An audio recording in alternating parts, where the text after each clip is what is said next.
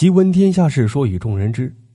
听众小伙伴们，大家好，欢迎来到奇闻天下，我是主播洛林。主播录制不易，喜欢节目的话，可以多多点赞、评论支持。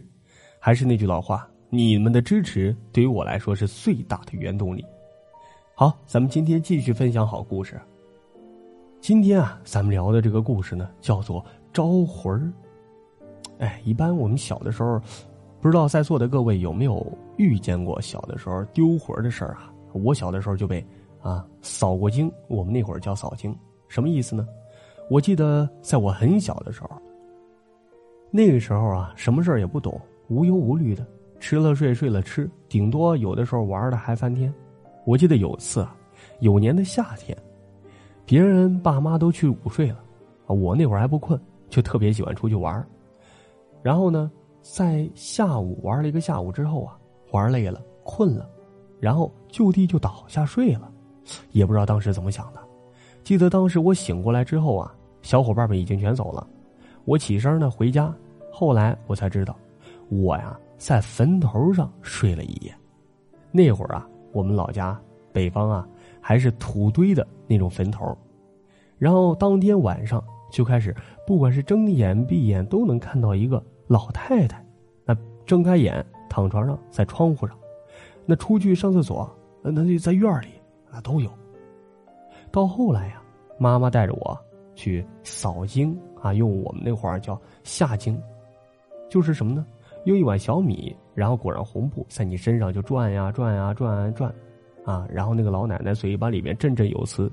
到现在回忆起来呀，到现在回忆起来啊，依然是特别的有意思，而且特别的神奇。关键还真的，扫完经了之后啊，这事儿就算消停了。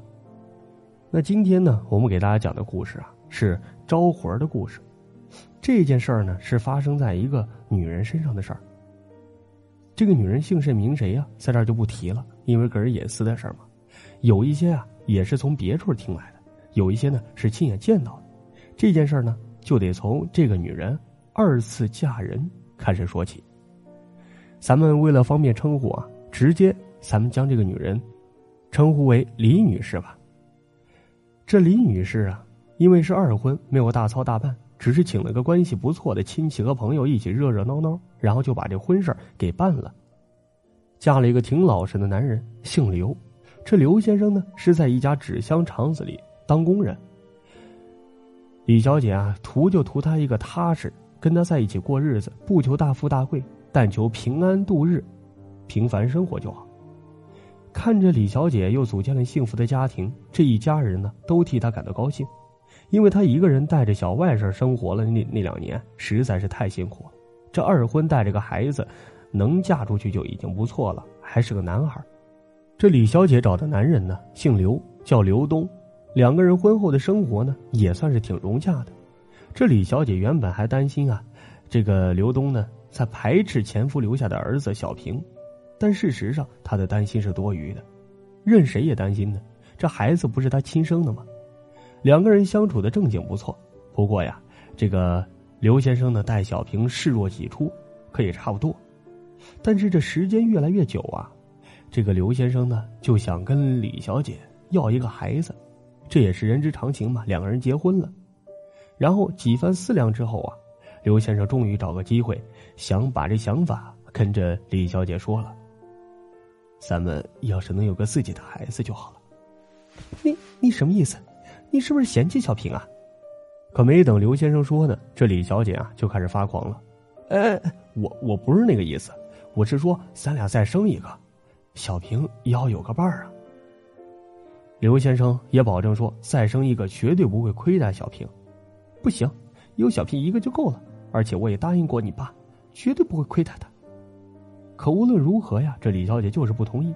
于是啊，两个人争吵一顿之后呢，刚开始刘先生还会趁李小姐高兴的时候来说这件事儿。不过吵了几次之后啊，他也就不再提了。不提是不提，但是这件事儿啊，却成了刘先生的一个心病。这一来二去，每次跟好兄弟、好朋友一起喝酒，喝开心了，喝高兴了。总会把这个事儿啊还聊起来。有一回啊，他就跟他关系好的工人一块喝酒。来来来，走一个。要我说呀，你不用愁，县城的儿子有什么不好的？席间总是会提及此事，朋友也劝他呀，这小平还小，由他抚养长大，那跟亲生的没什么区别。哎，你就是站着说话不腰疼，那孩子再好，那也是别人的种啊。可是这刘先生心里可不这么想，他总想着能有一个留着自己血脉的孩子。哎，就算是嫂子同意再生一个，你能生是咋的？现在计划生育多严呀！那个年头啊，还留国家这个政策呀，还没放开二胎，所以啊，多生一个孩子也挺麻烦的。王强，你知道吧？超生罚了一万多，工作都丢了。哎，要是没有小平，那该多好啊！可是这刘先生就跟走火入魔了一样，甚至有一次喝多了，居然说出这种话：没有小平，他就能生个自己的孩子。哎，你是真喝多了，这话要是让嫂子听见了，你俩还过不过了？朋友一听啊，刘先生说这话，知道他是真喝高了，开始胡言乱语，就拦住他的话头，不要让他再说下去了。其实刘先生当真就是酒后胡言乱语，平时对待小平还是一样的疼爱有加。出事儿的那天呢，正好是小平四岁的生日，刘先生张罗着带小平去街上挑选一下生日礼物。这李小姐把他们父子俩送出门，回到屋里啊，准备做菜。可是等饭菜弄好了，那爷儿俩呢却始终没回来。按这时间点儿嫂也应该回来了。哎，嫂子出事儿了！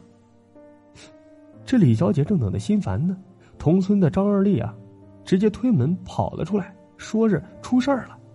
哎，小平，小平在街上被撞了。小平在街上被车给压死了，这句话就如同晴天霹雳一般，李小姐当时吓得腿都软了。小平，由张二狗扶着他，踉踉跄跄的来到了街上，远远的就看见一辆大货车撞在路边的墙上，路上啊围着好多人，